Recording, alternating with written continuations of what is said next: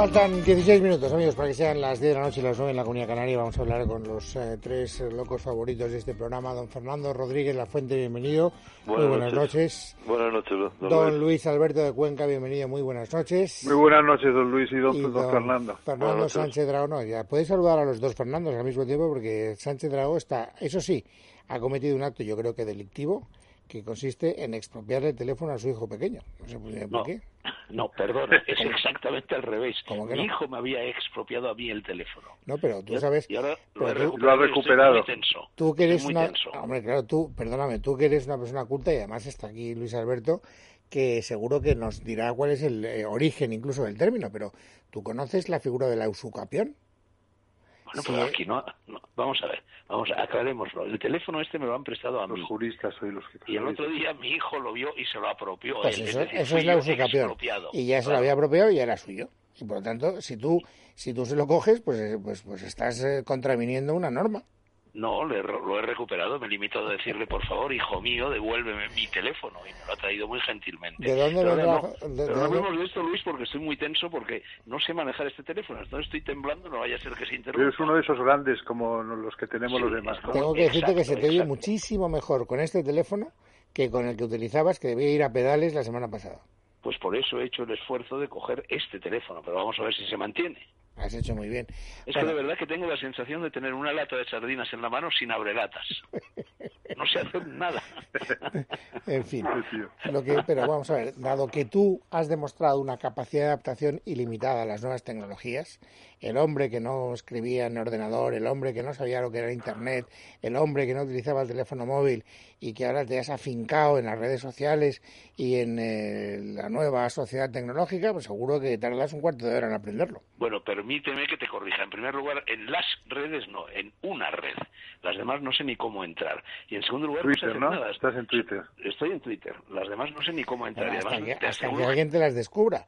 Perdona, en cuanto veas No, que te no, pueden no, elogiar no, por varias no. fuentes, no vas a renunciar a ninguna. soy un hu- humilde, consciente de mis limitaciones y sé que no puedo abarcar más de una red. No, no, me conformo con esto, de verdad. Pero no sé hacer nada con ella, solo sé escribir, bueno, pues una especie de aforismos, una especie de picotazos y ya está, no sé hacer más. Bueno, pero, Por ejemplo, no sé hacer hilo, no sé, no sé hacer hilo. bueno, pero eso eh, ¿Y lo es, que es? cuestión de que alguien te lo... Luis Alberto tampoco lo sabe. Ni yo. Bueno, Hacer eh, hilo es silbanar una conversación, ¿no? Y eso requiere, pues, eh, hacer algo que yo no sé qué es lo que hay que hacer. bueno, pero te lo explican, seguro. o sea, Sí, no- me lo han explicado no menos de 15 veces y a los 30 segundos se me olvida. Eso es que lo has atendido con suficiente atención. Pero bueno, da igual. Pues nada, hincaré los codos. Fernando Rodríguez La Fuente. Adelante. Eh, no sé si sabes que Martin Scorsese estaba filmando una película Sí. cuando sobrevino la pandemia. Ajá. Y entonces tuvo que interrumpir el rodaje y lo que hizo para aprovechar el tiempo fue hacer una especie de cortos Sí. en los que él manifestaba abiertamente pues qué es lo que estaba sintiendo, dónde el coronavirus, cómo lo estaba llevando, cuál era su estado de ánimo, si se sentía encerrado, Sí, si no se un- siente encerrado, una- etcétera. Bueno, Una especie de una especie de diario, ¿no? Más o menos. sí, algo parecido. Sí. Bueno, esto no tiene ningún interés. Esto es solo una excusa para haceros la pregunta que os voy a hacer. Entonces, Adelante. en uno de esos momentos, él, ante la cámara, no sé si eh, utilizada por él mismo con control remoto o cómo, decía que lo que más echaba de menos y lo primero que iba a hacer cuando pudiera er- es ir a una sala de cine con gente. Te Sí, claro. pregunto, Claro. cuando tú puedas hacer aquello que te venga en gana, ¿qué es lo que más prisa tendrás por hacer? Pues eh, darme un paseo por Madrid y meterme en unas cuantas tabernas. En la barra, no sentadito a dos metros. Que además Eh, tienes que hablar de esas tabernas que últimamente no puedes hablar. ¿sabes? Exacto. No, no, pero es que es lo que... eh, eh, hombre, hay- eh, lo del cine podría ser la segunda opción. Y la tercera opción, que es la que tengo... Bueno, la primera opción es salir de Madrid. Eso, desde luego. Hay una historia, si me, muy brevemente, una historia de, en, en el documental que le hizo, eh, creo que era David Trueba, a Fernando Fernán Gómez, que es, que es muy bueno. Hay un momento en el que Fernando Fernán Gómez está hablando de la guerra civil. Él la pasó en Madrid los tres años, ¿no? Y entonces le pregunta, ¿y, el día que, que, terminó la guerra, qué hiciste? Y entonces Fernando Fernán Gómez le cuenta de una manera extraordinaria. Pues mira, eh, como yo pensaba que vivía, que estaba en un cerco, ¿no? Que no me podía mover, que no podía salir, lo primero que hice fue ponerme a andar, me compré una botella de coñac, me puse a andar, a andar y terminé en Fuenlabrada. Bueno, pues esa sensación de, de- de- te he oído antes hablando con, con esta cosa de turismo y todo el lío que tenemos en Madrid y, yo creo que menos en Barcelona, ya veréis, pero eh, esa sensación de poder de poder irme donde me dé la gana, eso eh, eh, eso es lo, lo pero puestos en Madrid, sí, la primera opción desde luego es irme a pasear por esas calles eh, que, que suelo pasear eh, y, y pero si ya puedes pasear, Fernando. Ahora. No, no, no, pero es que el otro día estuve paseando, pero es que era una ciudad fantasmagórica. Ah, bueno, pero eso es otra cosa. Cada vez menos fantasmagórica. ¿eh? Yo veo no, no, pero, pero barrio, sin, muchísima sin, gente. sin, poder entrar en un... Eh, porque he estado el otro pero día eso en el lunes que viene. Si en, no en hay, la si- terraza del Gijón y tal pero, y cual. pero eso está muy cerca, Fernando. O sea, si, si no hay ningún tipo de contratiempo, el lunes Bueno, que pues viene... entonces... Eh, eh, Pero ya hay y- terrazas, por ejemplo, Capuchino, una terraza No, no, estupenda estado de la la- Plaza de Cibeles. Hoy he estado comiendo en una terraza al lado de la fundación. Pues entonces, eh, Luis, por este orden probablemente eh, coincidiré con con Scorsese, eh, volver al cine, porque me gusta ver la pantalla grande, y también poder volver a un estadio de fútbol. Y Bueno, pues yo, yo ayer ya salí. Por primer- bueno, había salido una vez, como sabéis, a cortarme el pelo, pero exceptuando eso no había salido. Y ayer salí, pero tuve una sensación completamente distinta a la que acaba de explicar eh, mi tocayo Fernando Rodríguez de la Fuente, porque todo me pareció normalísimo. Hombre, había algo menos de gente, pero había bastante gente, había menos coches, pero había coches. Me fui a, a comer al Pardo. ¿eh? Y bueno, el restaurante estaba lleno, bueno, la terraza, La terraza, estaba, sí, sí. estaba lleno. Es verdad que seguramente las mesas estaban un poco más distanciadas entre sí, pero tampoco tanto. Es decir, no tuve una sensación de que se hubiera alterado la normalidad de una forma drástica, vamos. y es el momento en el, que, en el que reconociste que podías haber salido antes en vez de estar tan acojonadete. Bueno, no sé si podía haber salido antes o no, porque no tenía claro lo de las famosas franjas horarias.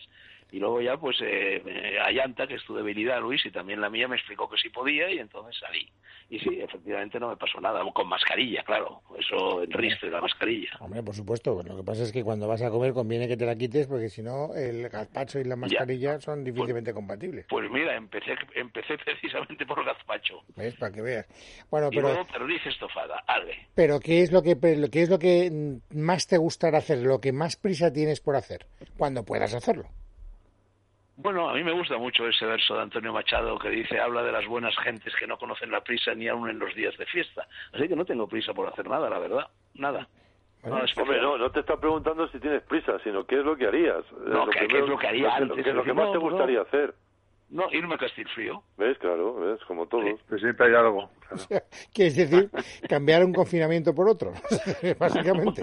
Al- algo, algo parecido. Qué sí. bueno. Eh, eh, eh, Luis, Luis, como te he oído decir que tú también tenías ganas de ir a Castellón, que es tu tierra, bueno, si a mí me toca un confinamiento en Javia, no me importa, eh, otra vez.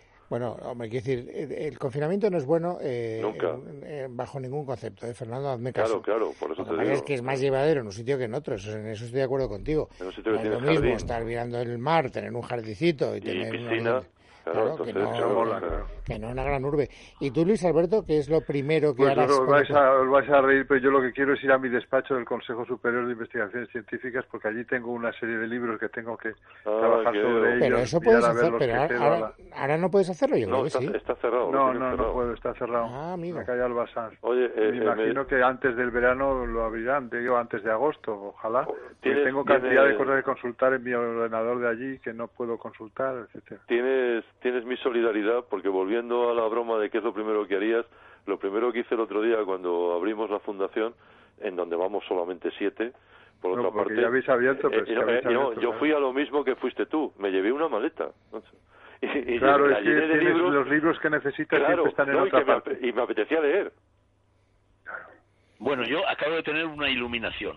Ya sé clarísimamente lo primero que haría. Bueno, que es bastante parecido a lo que hice ayer, pero vamos, no exactamente igual. Me iría a un restaurante japonés a hincharme de sushi y de sashimi. ¿Ves? Muy bien. Pero ya sabes que el sushi y el sashimi te lo pueden llevar a casa también, ¿eh? Ya, no, no, no es lo mismo. Tú fíjate que yo el sushi y el sashimi no lo tomo ni siquiera en mesa. Pero vamos a ver, Fernando, Y de barra y de barra. busca un Pero la japonés. barra ahora no está operativa, ¿eh? No, no, pero no estará pronto, ¿no? Dicen que el lunes pasamos a la segunda fase, ¿no? Sí, sí. No, en la tercera, hasta las barras hasta la tercera. No, yo creo que Ya. no, ¿eh? Yo creo No, que... no, no, lleva razón Luis Alberto. Las barras son la tercera. Lo que, lo que pasamos en la segunda es a los interiores de los restaurantes donde podrán estar al 40%. Exactamente. ¿Y qué dice? Ya, Ah, bueno, la o sea barra que- hasta la tercera, o sea, nada. O sea que La barra, vosotros... No, pero yo Ojito, interpretaba... ¿eh? interpretaba- Ojito porque las barras de los restaurantes japoneses son unas barras muy anchas, muy amplias que casi casi son como Sí, mesas. pero, porque pero es que los, se sirven lo- ellos lo la- conceptuarán como barras, querido, no serán tan sutiles. No, La- yo la creo, barra no nuestra- necesariamente, porque claro, es que yo creía que estabais haciendo referencia a, a- a lo que es el interior de un bar, la barra, o sea, lo que vosotros queréis es estar de pie, no sentados, Yo sí. No, no, no, básicamente. No, no, Exacto, no, No, no, en las barras los japonesas siempre se está sentado. Claro, por eso- por eso lo digo, por eso. Con brazos, no, yo muy quiero estar de pie. confortables. Yo quiero estar No. de pie y entrar en un sitio y después irme a otro de pie. Sí. Y eso que tú has estado en Argentina viviendo, querido Fernando, que sabes que no Que les hay gusta barra. lo de la barra de pie. No existe la barra, exactamente. Eh, eh, eh, lo he recordado estos días, Luis Alberto. No, en, en Argentina no hay lo que llaman ellos confiterías, que es un poco eh, también bares y tal. No hay, eh, eh, en el café, No, por no, ejemplo, no. famoso Tortoni, literario de toda la vida, Todos en la de Mayo, no hay barra. La barra, tienen una barra eh, físicamente, pero ahí no, no, no, no sirven además. O sea, es Bueno, una es que cosa muy barra- curiosa. Es que No lo barras hay en entienden, muy pocos sitios. ¿eh? ¿Eh? En, Ita- en Italia, por ejemplo, casi no hay barras. Ya, Tampoco, efectivamente. La Es barra un es muy fenómeno muy español, japonesa ¿eh? también. La barra. Hay, bueno, hay, hay buenas barras en Inglaterra, en Londres, y Bueno, vosotros, pubs, los pubs, claro. sí. los- y Sí. vosotros conocéis también bien Nueva York, y en Nueva York también hay buenas barras. ¿eh? También, eh, pero Sí. por eso la cultura anglosajona sí entiende de barras. Sí. Oye, Fernando Rodríguez La Fuente, han Dígame. llegado noticias a mis oídos de que has leído, eh, o por lo menos le has echado un, eh, una amplia ojeada Estoy leyendo. a Hemingway en otoño. Fascinante. ¿Qué te parece la edición? Hombre, acabo Bueno, de pedirlo. La edición me parece, me parece, la, la edición me parece un lujo. Y te voy a decir por qué, además, además de, de, bueno, de, de la, ta- eh, la tapadura, el diseño, la, la portada, el diseño de la portada, pero lo que me parece formidable, y yo supongo que a los editores les habrá costado algo de dinero, es el tipo, el, el, el tipo de papel que tiene el libro. Pero ya lo habían empleado antes. Sí, sí, me acuerdo, por eso lo mejor del mercado. Por eso lo quiero lo quiero quiero re- recordarlo insistir en ello. Es que hoy hoy dentro de lo que es el mundo de la edición, eso es un lujo. Y ese fruncido del papel es un fenómeno muy norteamericano que ha imitado Sí. la, la editorial. Pues oye, eh, enhorabuena porque me parece que es un lujo. Nosotros que estamos siempre entre libros y, y en España se edita bien, más o menos, ¿no? Pero el tipo de letra, la tipografía y el y el y el, y el grosor de- del tipo de, de papel, eh, bueno, que tiene un aire además que yo creo que supera lo hispánico. Acabo Sí. yo de pedir ese libro hace media hora, precisamente, no lo tengo todavía. O- oye, Pero pues claro, os es un libro en el que cuenta cuando Hemingway vuelve a Venecia. Claro, no, no, años os después va- de la os guerra Y cuando escribe esa novela, novela menor de Hemingway, que Sí. fue vapuleada por la crítica, que no tuvo ningún éxito y que sin embargo a mí me gusta muchísimo, No, que pero leerlo, leer el libro porque es la intrahistoria contada de una manera fascinante, o sea, eh, de, la, elegantísima. de- de la historia de amor que él tuvo con la condesa Afdera Franchetti, a la que Eh, yo bueno, conocí bueno, eh, muy no, de no, soslayo. eh, eh, cuidado, cuidado con eso porque hay, hay más personajes.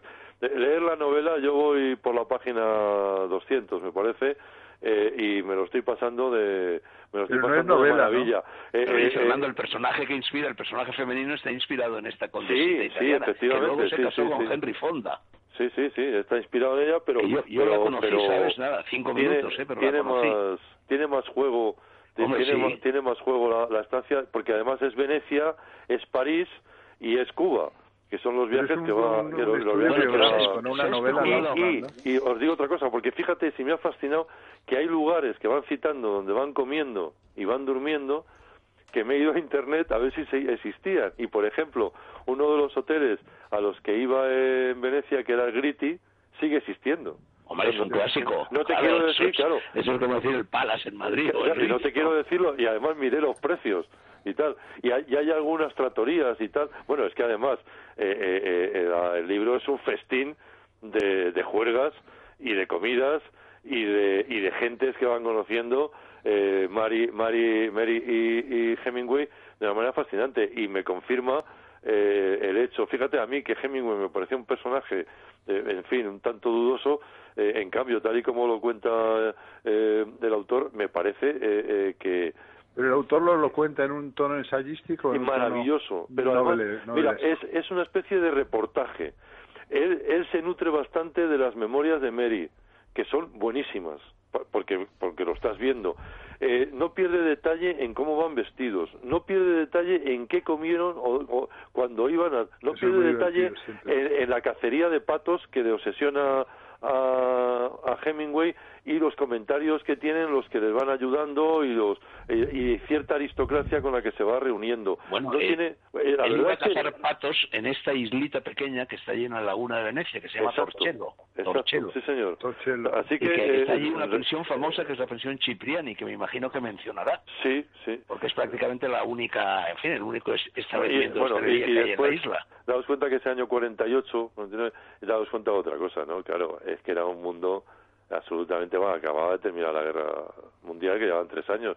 Pero claro hay una cosa que muy divertida que hay en el primer viaje a Venecia bueno, por la carretera por lo que podía ser una una apunte de autopista y en el siguiente viaje cuando vuelven a Venecia ya en la autopista hay anuncios de Coca-Cola y tal. Y entonces se dan cuenta cómo Italia empieza a recuperarse de la Segunda Guerra Mundial y es la verdad es que es un libro eh, contado yo como os digo es una especie de crónica de reportaje de, de intimismo por otra parte de, de, de, lo más íntimo entre ese matrimonio y entre los rollos de Hemingway, que era... Bueno, Fernando, hablando de intimidad, y ahora hablo no de este libro que no he leído, sino de la novela, de Al otro lado del río, entre los árboles, bueno, hay una leyenda muy íntima alrededor de esa novela, porque siempre se dijo, siempre se especuló sobre la posibilidad de que Hemingway, que sufrió una descarga de metralla con 30 heridas o algo así, en fin, en la, zona inguinal, que se había quedado eh, impotente, en la guerra de China, que se había quedado impotente. Entonces la historia, al otro lado del río, entre los árboles, cuenta la historia de un coronel, me parece que es coronel, ¿no? del ejército norteamericano, que en un fin de semana que era un compañero suyo, eh, eh, él había estado empotrado en, en, la Segunda Guerra Mundial en el regimiento que mandaba eh, Hadley, que era un íntimo amigo suyo, y ese Hadley es el trasunto del coronel de la novela que tú dices. Bueno, pero a lo que iba, este coronel de la novela baja un fin de semana a Venecia para encontrarse con esta chica de la que está enamorado. Que, es una tía no que, hacen el, no hacen el amor nunca.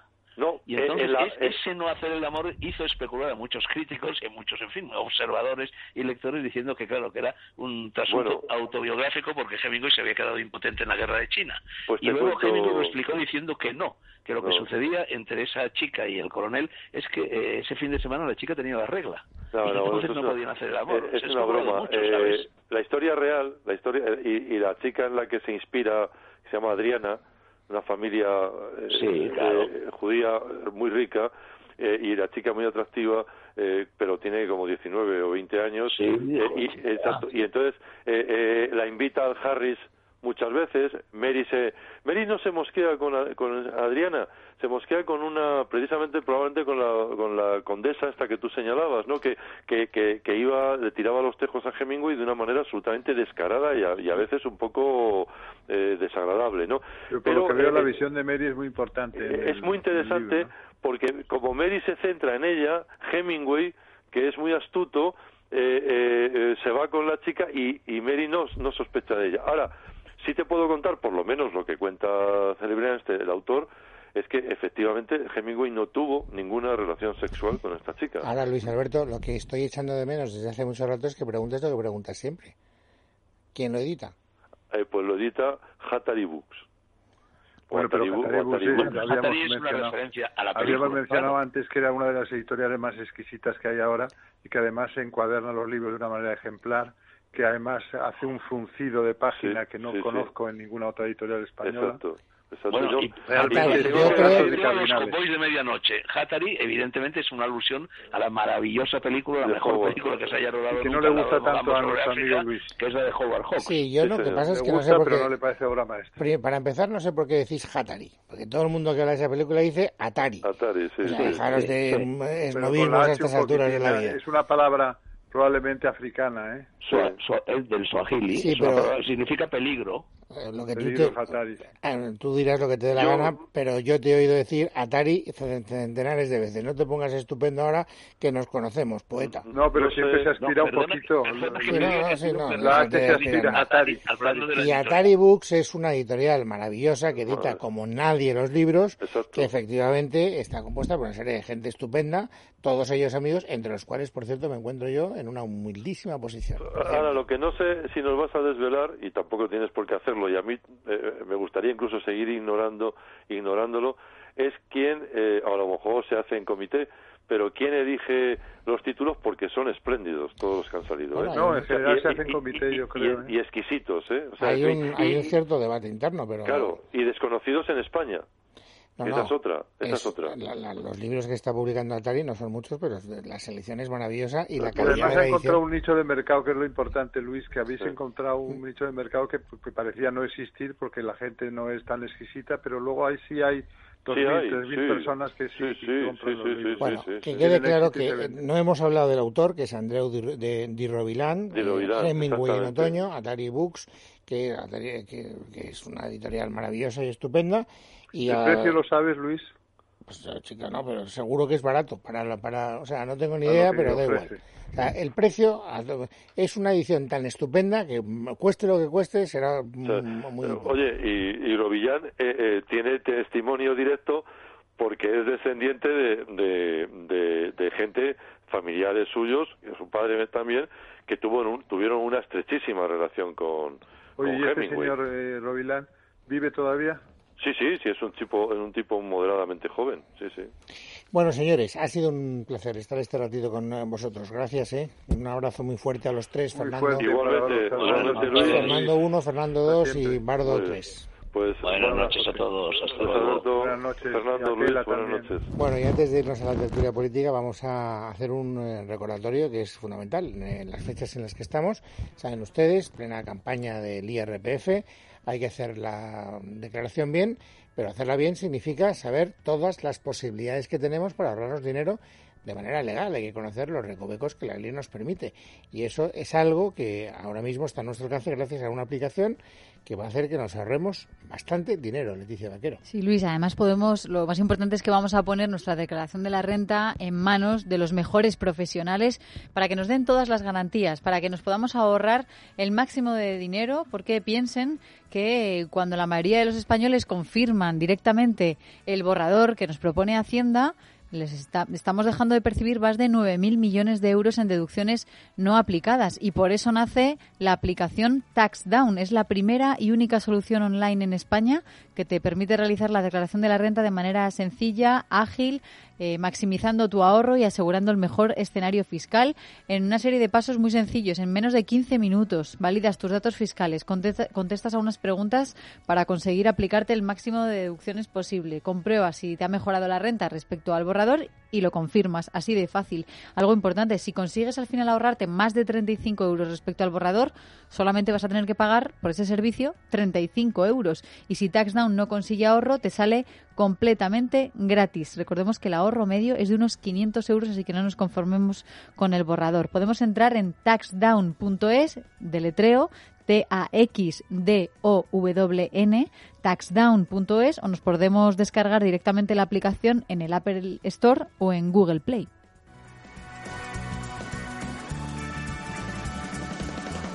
En casa de Herrero es radio.